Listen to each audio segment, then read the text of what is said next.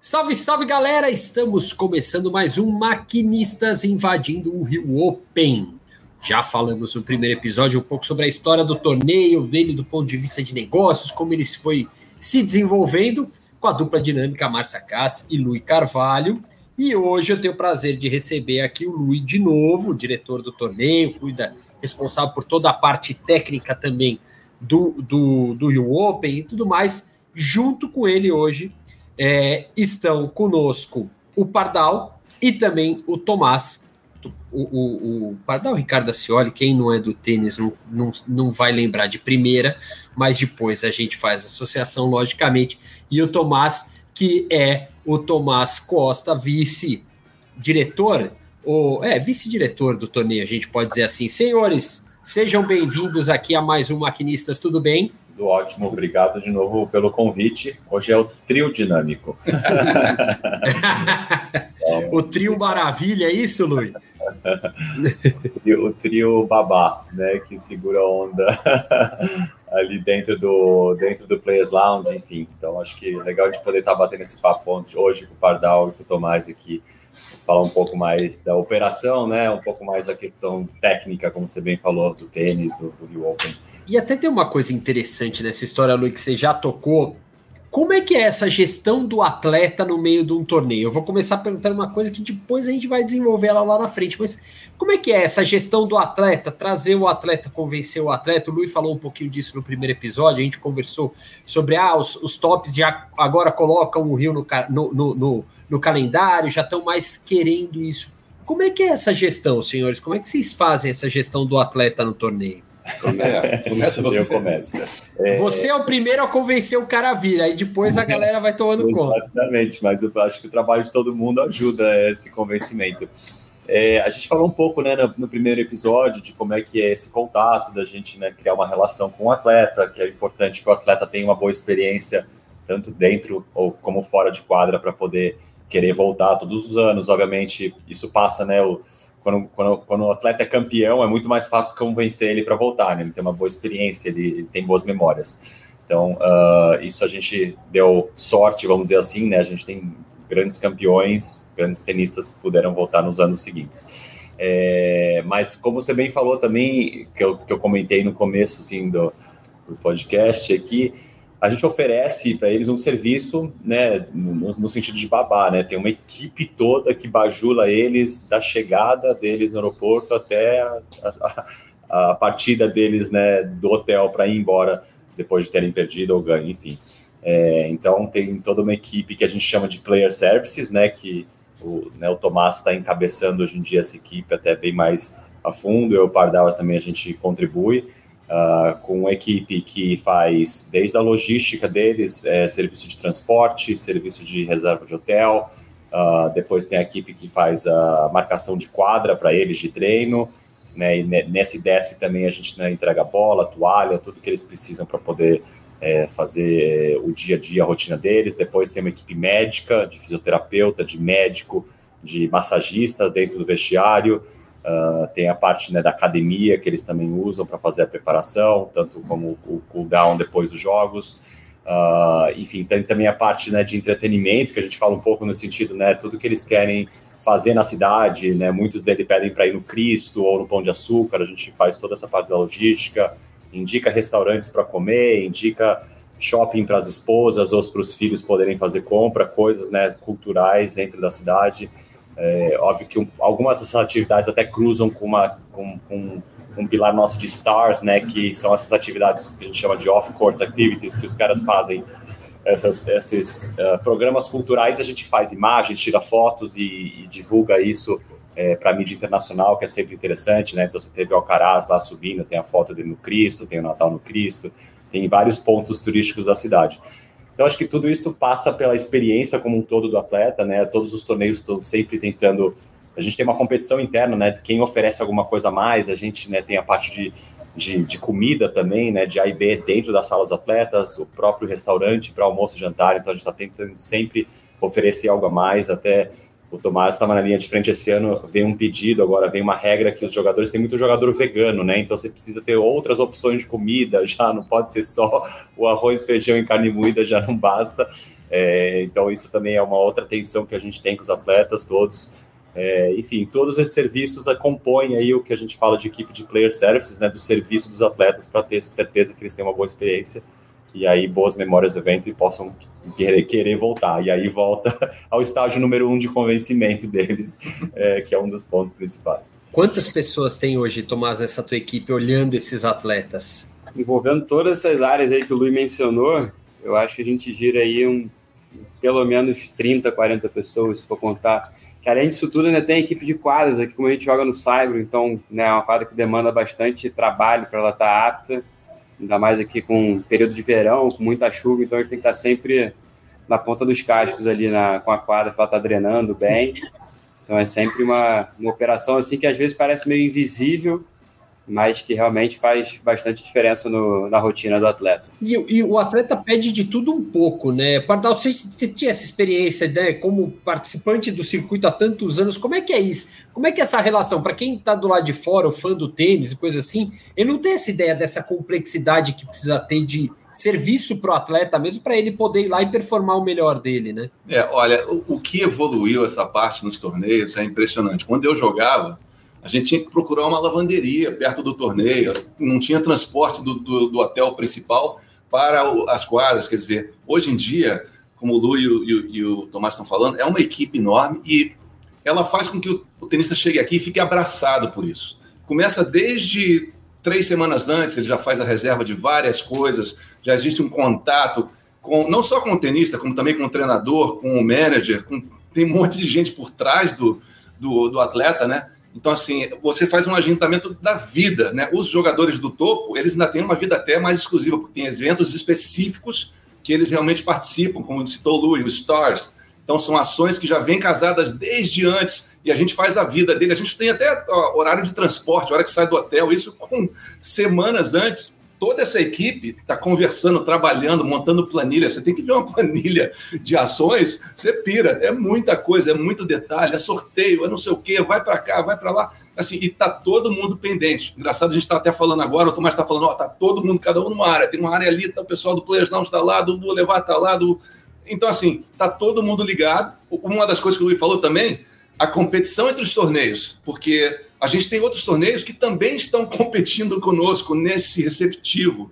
Né? Tem até prêmio, melhor 500 do mundo, melhor 1000 do mundo. Enfim, qual, qual o, o, o Grand Slam que os jogadores preferem? Tem sempre esse negócio. E quando a gente se posiciona bem e consegue atender os jogadores bem, faz exatamente esse caminho de andar lá para o começo. Olha, o Rio de Janeiro atende os jogadores muito bem, você se sente em casa. E eu acho que um outro detalhe que é muito legal é, que a gente tem uma composição muito boa, é, não só o cenário, todos ficam adorando quando chega Cristo Redentor, Lagoa, cavalo andando do lado, assim, tem uma coisa que é, que é única, né? Única. É, a gente quer falar, é o único, né?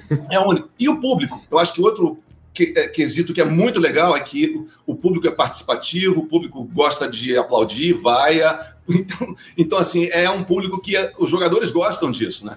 Até falando um pouco do, desse detalhe, olha só, um ano a gente tinha uma cama dentro do nosso vestiário. Uma cama. E o, o lembra, o, o, o, o Cuevas dormia todo dia, ia lá, tomava sua cestinha, ganhou o torneio um ano só fazendo isso. Então, quer dizer, vai nesse detalhe. É. Até, casou, até uma ação casada de um patrocinador que o Open tinha, que queria colocar uma cama, e a gente viu essa necessidade da cama perfeito. Hoje em dia não tem mais a cama mas a gente tem, né, espreguiça dentro, é. o pessoal dorme lá, si, dentro do vestiário. O nosso vestiário é fantástico, é. assim, é um, tá, a gente tem um vestiário inteiro, é uma área da sauna junto com o vestiário, os jogadores ficam muito à vontade. Ótimo, já sei o que eu vou pedir para vocês abrirem espaço para a gente mostrar depois os bastidores, hein, quando a gente estiver aí, hein. Só não precisa ter atleta, a gente combina um horário sem atleta, a gente só mostra como é a estrutura, porque também tem isso, né? tem essa preservação, né? O atleta tem que ser preservado no torneio, né? Ah, sem, é, sem dúvida. Acho que a gente, é, é, por ser até a característica do, do, do, evento, né? Um evento quente, úmido, então é desgastante para os jogadores. Então a gente tenta ao máximo. E os dias, como a gente também comentou no, no, primeiro podcast, os dias são longos dos torneios de tênis, né? Os jogadores de futebol eles chegam no, no estádio uma hora e meia antes, aquecem, jogam duas horas e vão embora. Aqui, com a questão da chuva, do atraso, o cara pode chegar aqui meio-dia e jogar 8, 9 da noite. Então, a gente tem que oferecer uma gama de serviços aqui para o cara poder estar tá confortável e pronto para jogar quando, quando, quando o horário dele chegar. Quando o horário chegar, se a chuva deixar, né? Se não tiver, às vezes, que atropelar, fazer dois jogos, o fim de um e o começo do outro depois tal. Como é que é essa logística também? Como é que vocês trabalham para tentar lidar com o máximo de imprevisibilidade que um torneio de tênis tem?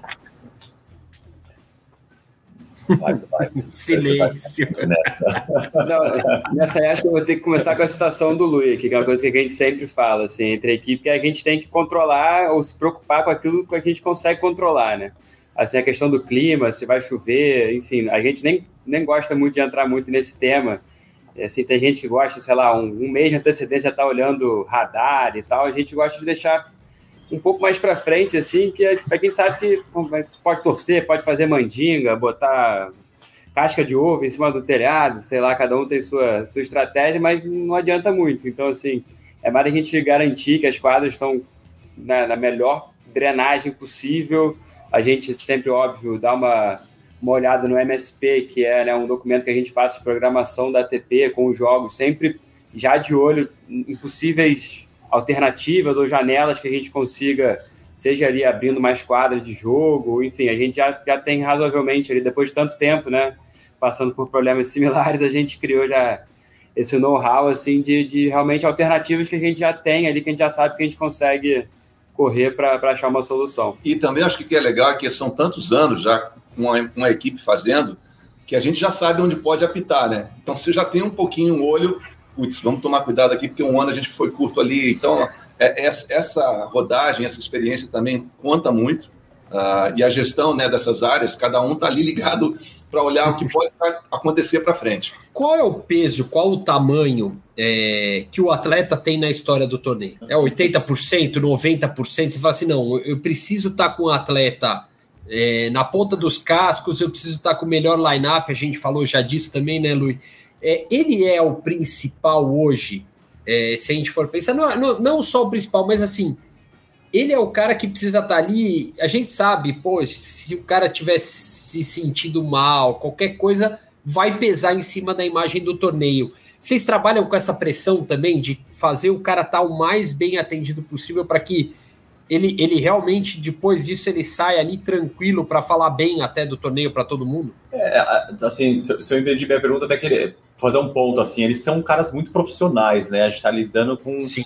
A gente gosta de falar, são empresas, né? Um Alcaraz, ele movimenta mais que muita multinacional, então ele já vem como equipe, ele já existe uma preparação, existe um né, é, uma, uma, seriedade no processo que até a gente fica tranquilo que quando ele vem aqui ele está 100% pronto para jogar e se ele tiver qualquer probleminha, como foi o caso, né, o caso mais noticiado do Djokovic, que jogou com uma lesão durante o Australia Open, imagina o, o, que acontecia ao redor dele, né, preocupação com ele ser adequado, o que ele fazia de fisioterapia, de preparação, enfim, tinha, tinha devia ter uma, uma, dezena de pessoas ali trabalhando. Uma UTI imóvel quase é, trabalhando com ele ali. É uma empresa, é isso, é um gerenciamento de crise. É, agora, o que a gente tem certeza aqui no Rio que a gente tem, a gente tem todas as facilidades, toda a estrutura que qualquer jogador, que qualquer Grand Slam tem disponível. Então, né, a gente não entrou muito em detalhe, mas dentro do vestiário, né, tem tem uma banheira de gelo que eles gostam de fazer, que eles precisam fazer gelo. Esse ano a gente vai ter aquelas uh, como é que chama aquele bota de compressão. aquela bota de compressão para o jogador sim, também fazer para recuperação. Né? Como você falou, tem três massagistas, dois médicos, tem, os, tem, tem a equipe da ATP de fisioterapia que já acompanha os jogadores, então tem um histórico de lesão dele, já entendem como fazer o tratamento. Então, assim, eles são, eles têm um tratamento igual qualquer grande slam, óbvio, numa, numa escala menor, mas tão, tão, tão profissional quanto. É, tem toda uma estrutura aí que, que, que, é o que você falou, né, Luiz? Cada atleta é uma estrela e cada estrela, dependendo do tamanho da grandeza da estrela, ele vai tendo mais gente, né? É, de fato, é o que o Padal comentou, né? Na, na, tua época ali, depois, até como treinador no circuito, era isso, né? Você chegava meio que lá para o torneio, como a gente chega num torneio amador, né? A evolução desse, desse atendimento ao jogador, ela vem né, crescendo e vem se tornando tão profissional, chegou nesse ponto agora todas as áreas são cobertas, é, muita preparação.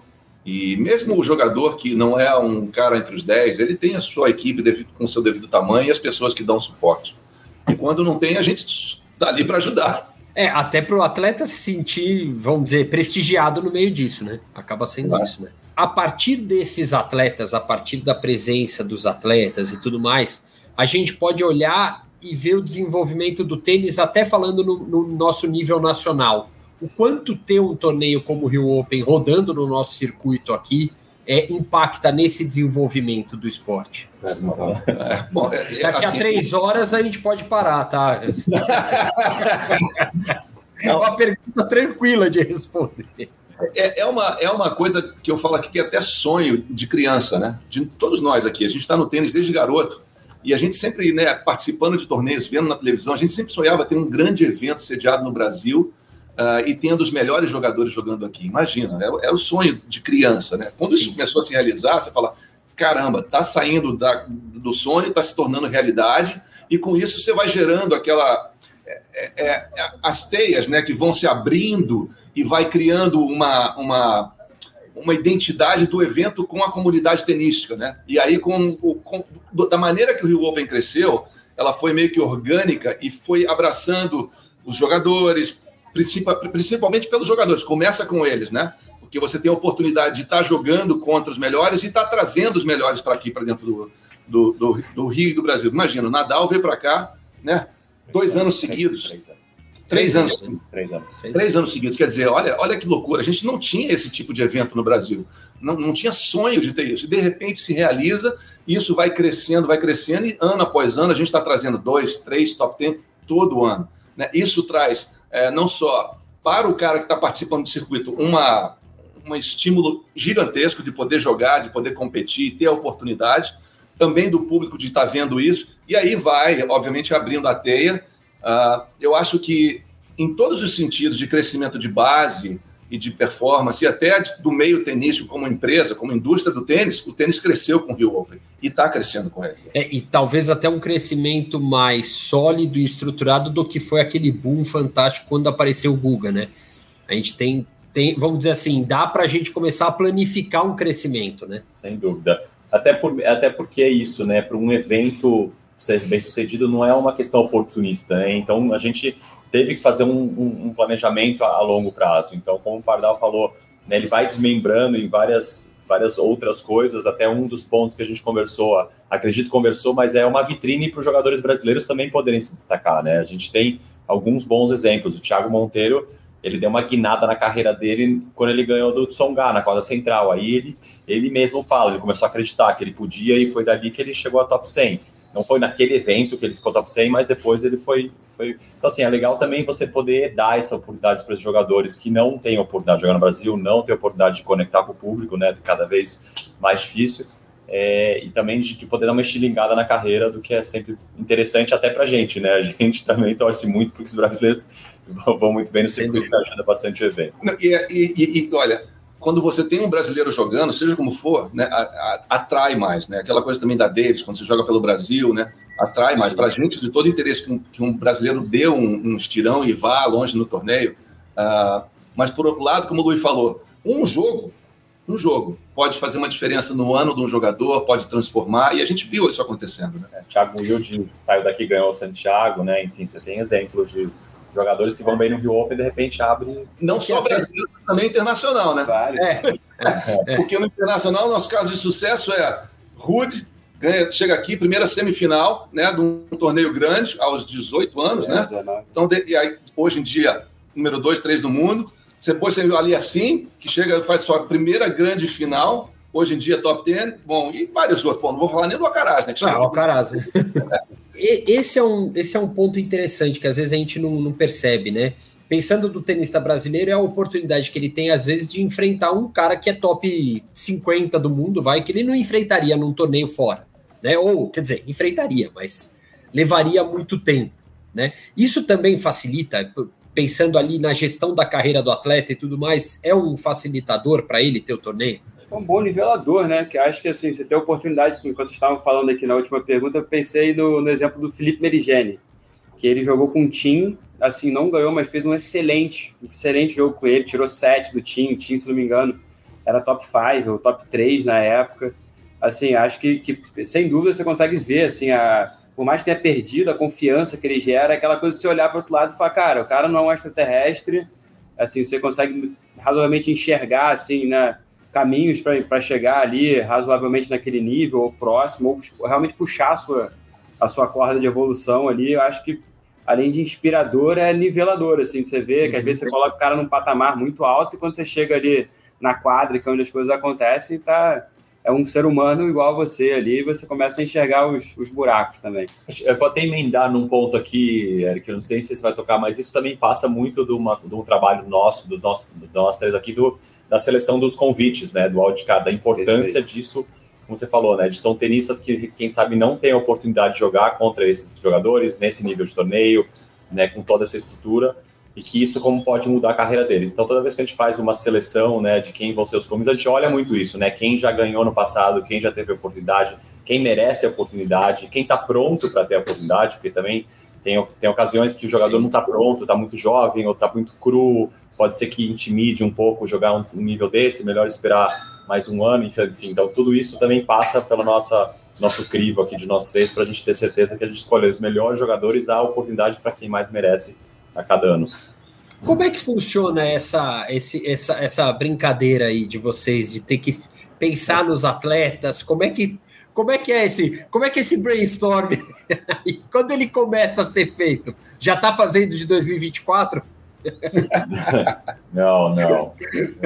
É muito não tanto. Eu, eu até, até quero ouvir a opinião deles, a gente nunca falou a respeito, mas acontece o seguinte: assim tão a fundo, mas a verdade cada um de nós tem relação com alguns atletas, alguns atletas chegam em mim para pedir o wildcard, chegam em Tomás, chegam no Pardal, a gente está sempre alinhado, sempre em comunicação constante para saber quais são os pedidos. Na verdade, o processo é a gente espera a, a, as listas fecharem, né, para ver quem fica, quem entra, quem fica de fora, é, e depois nós mesmos avaliamos os resultados. O Pardal tem bom relacionamento com vários treinadores, a gente vai conversando com os treinadores, vai vendo qual que é o momento do atleta e a gente meio que decide, assim, fala, olha, a gente acha que a gente vai ir nessa direção, que essa direção a gente deve... É, tem, tem, sempre conversas muito boas, é, cada um agrega do, da sua forma, e a gente, até, até hoje, a gente sempre chegou num consenso. Não seja o caso para sempre, mas até hoje a gente chegou no consenso, foi sempre bem discutido. E outra coisa que ajuda é o Web Cup, né? Que ele é uma coisa que a gente criou e que dá a oportunidade deles resolverem na quadra quem vai ser convidado. Então, assim, não tem, ah, pô, você está tá dando favorzinho para isso. Não, vai lá na quadra, joguem. Quem ganhar, ganhou o outro cara. Então, assim, é um deles fica bem definido. Tem um para a chave, tem um para o quali. É muito legal ver essa competição. É muito legal ver os jogadores que priorizam isso e que querem jogar. Entendeu? Isso também Sim. a gente leva isso em conta. Uh, mas, enfim, é um bate-bola que, que uh, tem jogador, às vezes, que já bem antes começa a pedir, outros não, que vem em cima da hora. Então, é, é, é não tem um sistema muito Assim, é, Até porque tem contusão, tem lesão, tem Isso. prioridades, tem um monte de coisa, né? E o próprio atleta... Em anos é. anteriores, de repente tinha dois torneios anteriores que o cara foi muito bem. Você fala, hum, olha só, engatou ali, estava meio quieto, e de repente você fala, vamos, já de repente a lista de prioridades começa a mudar. Então é, é, é, é atualizada até o momento que a gente chega aqui. A definição do line-up do circuito, do, do torneio inteiro, como é que vocês fazem isso? Vou começar de trás para frente. Na verdade, a, a, lista fecha quatro semanas antes, né? A lista é. oficial. Então, todos os atletas podem se inscrever. Então, esse é o deadline final. A, os nossos jogadores, a gente começa a fazer um brainstorm de, entre o Rio Open e o Roland Garros. Porque também, Eric, não adianta a gente ser muito é, proativo, porque o ano é longo. Então, a gente precisa ver quem que é o tenista que vai estar em ascensão, né? Novos nomes surgem. Então, Sim. ano passado Vou dar exemplo, por exemplo, no Rio Open, o Rune não era ninguém. Depois de Roland Garros, o Rune já era um jogador, poxa. Então a gente precisa esperar os resultados, é, pelo menos de dois grandes slams, é, Roland Garros e Wimbledon. E aí, em Wimbledon, a gente começa a fazer os contatos para no US Open, mais ou menos na época do US Open, poder fechar. Que é quando é, começa a definir mesmo, né? Então, é, então a gente tá, a gente fica ali, né, é, meio que namorando, vendo o que, que né, a temporada de, de Cyber é uma boa para a gente também basear, porque lembra que a gente falou no primeiro episódio, né, os jogadores precisam gostar de jogar no Cyber para poder querer vir para o Open. Então, os jogadores que vão bem nessa temporada são de mais fácil acesso para a gente. Então, foi o caso do Musetti, foi muito bem no Cyber, um jogador do Cyber, priorizou o Cyber nessa época do ano, então vamos lá e, né, e assinamos ele. É mais, mais ou menos nessa linha. E é, é, nesse trabalho que vocês fazem com os atletas, Qual o maior desafio que vocês têm? Veio na cabeça, mas aí eu fui político. É, lembre-se, lembre-se que talvez, talvez a gente não possa falar algumas tá coisas. Tá bom, eu não vou ser Para mim, o mais difícil é lidar com os empresários, pronto. Então, esse é o, esse é o trabalho mais difícil. Normalmente é, é, um, é um tema é complicado, mas enfim, vai. Nessa linha do Luiz, vou seguir um pouco mais no muro aí. Vou falar que acho que é acomodar esses pedidos de todo mundo. Realmente, cada um tem sua rotina e às vezes né, conflita ali. Somente quando vai afunilando o final do evento, aí quer aquecer para semifinal, aí os caras ah, sempre aquecer esse horário, enfim. Para acomodar, às vezes, vou botar como mania aqui ou pedidos, às vezes é um pouco complicado. Até porque cada um quer ganhar, né? Exato. E, e, é sempre relacionado a alguma coisa individual, né? Do jogador. Às vezes vem um pedido, ah, eu tô levando meu físico, meu preparador, né, meu psicólogo, minha mãe, meu pai, me, me encontra mais cinco quartos. Ah, não dá, entendeu? Tem, tem, tem que ter jogo de cintura, porque, obviamente, se não tiver. É isso que eu falei dos empresários, assim, uns pedidos pré. falou, só um segundinho, será que eu li isso bem? O cara que é o Cristo Redentor para ele, né? Fechado só ele no Cristo e tal. É um trabalho assim que, né, até, de novo, o Tomás está super na linha de frente, mas a gente, né, com os, com, com, os, com os principais atletas, a gente tem uma relação que é fazer eles se sentirem especialmente bem, a gente vai e fala com os empresários antes, olha, o que, que vocês estão precisando? O cara tem alguma alimentação especial, o, Pardal mesmo está sempre em contato com os, com os, técnicos que ele conhece bem, que pedem uma, uma maca dentro do quarto deles. É. Alguns, alguns atletas a gente consegue atender, botar uma maca de massagista dentro do quarto. São coisas, são coisas que parecem simples, mas é uma operação, é uma contratação Opa. a mais, de um transporte, não é, não é assim, né? E aí os empresários eles acham que é assim, super fácil, é. né? Bota uma maca, aí a maca não entra no elevador, tem que subir de escada, sei lá, sabe? todas as complicações que as pessoas não pensam. Então, é, não, não é fácil, mas assim, é, faz, é, faz parte do, do, job description, né? A gente está aqui para isso, para atender isso e, e, sempre se esforça para tentar surpreender. Quando vocês acham.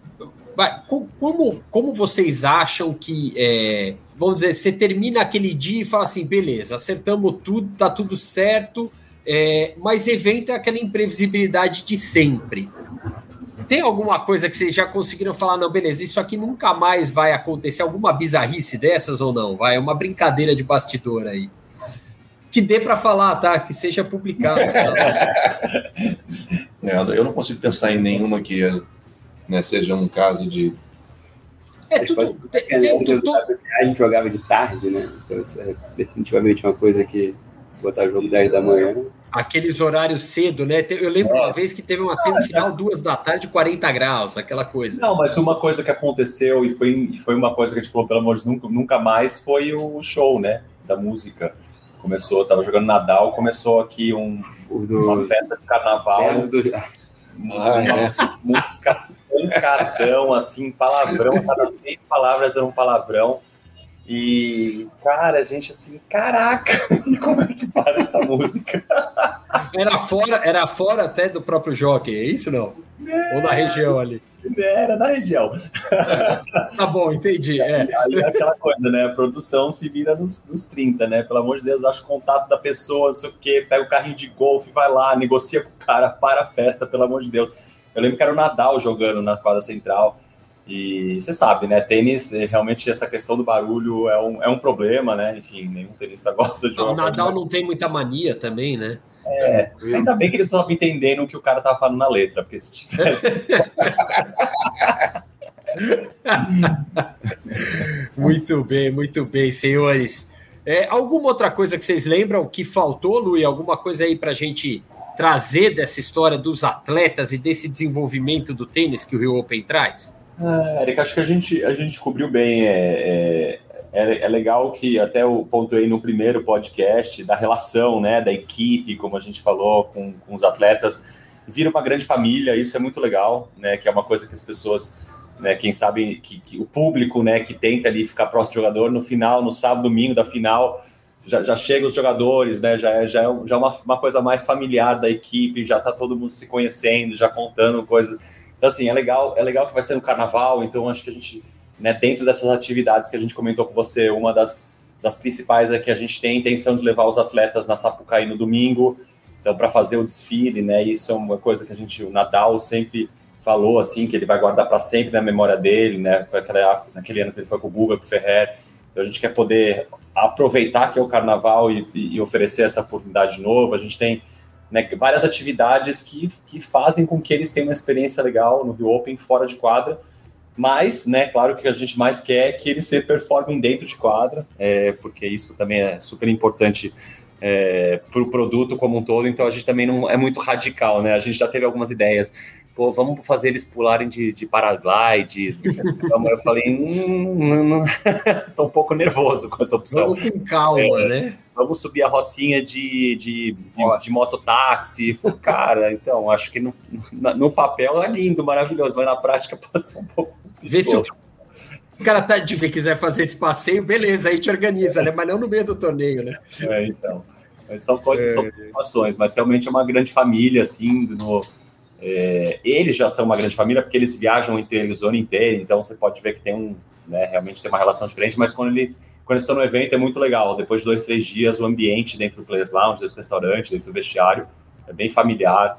É, e por isso que a gente fica com saudades, né? Porque é só uma semana por ano e depois só volta no que vem. Mas, mas é legal isso que eu ia falar agora. É legal essa chegada deles também, que você vê que eles curtem bastante, ficam felizes de ver né, o nosso staff, que, que já como é a mesma equipe há muitos anos, ficam felizes de rever as pessoas, reencontrar as pessoas. Foi muito legal no ano passado, que a gente, como a gente ficou um ano sem, sem edição, assim, todo mundo muito feliz de estar, tá, de estar tá se vendo de novo, de estar junto de novo, assim, acho que realmente no, no circuito está fazendo diferença, como né, eles estão sempre fora de casa, assim, ter esse, esse carinho a mais, se sentir bem recebido, acho que faz, faz diferença. É, é aquele sonho de infância você poder trabalhar de outra forma ele, então, Pardal? Olha, é realmente. Sabe uma das coisas que é, que é mais legal é quando de repente eu estou viajando e, e, de repente no vestiário de um outro torneio os caras vêm falar sobre o evento. Isso assim dá um orgulho tão legal porque é, é orgânico, é espontâneo, né? O cara fala, putz, é demais, pô, vocês trataram a gente muito bem, a cidade é muito legal,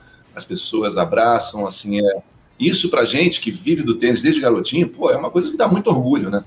Dá muito orgulho. E participar desse, desse mecanismo, tá ali no dia a dia fazendo ele acontecer. Então, para quem tá do, é do tênis, é, é, um, é um sonho se realizando também. É, é, isso aí. A partir de semana que vem, então, vocês já não dormem mais, né? Ainda tá dando para dormir um pouquinho. Quando que os atletas começam a chegar? No domingo mesmo? Ou no sábado até?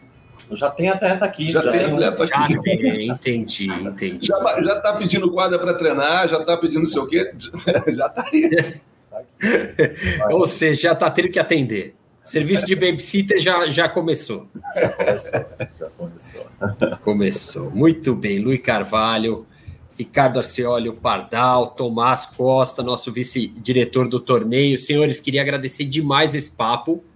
É, prometi que a gente não ia fazer tanta pergunta, porque senão a gente ia embora até amanhã falando, mas durante o Rio Open eu vou querer invadir ali e mostrar alguns bastidores com vocês, sem a presença de atletas para também não, não deixar ninguém melindrado, não. Não vou, não vou criar mais problema, tá?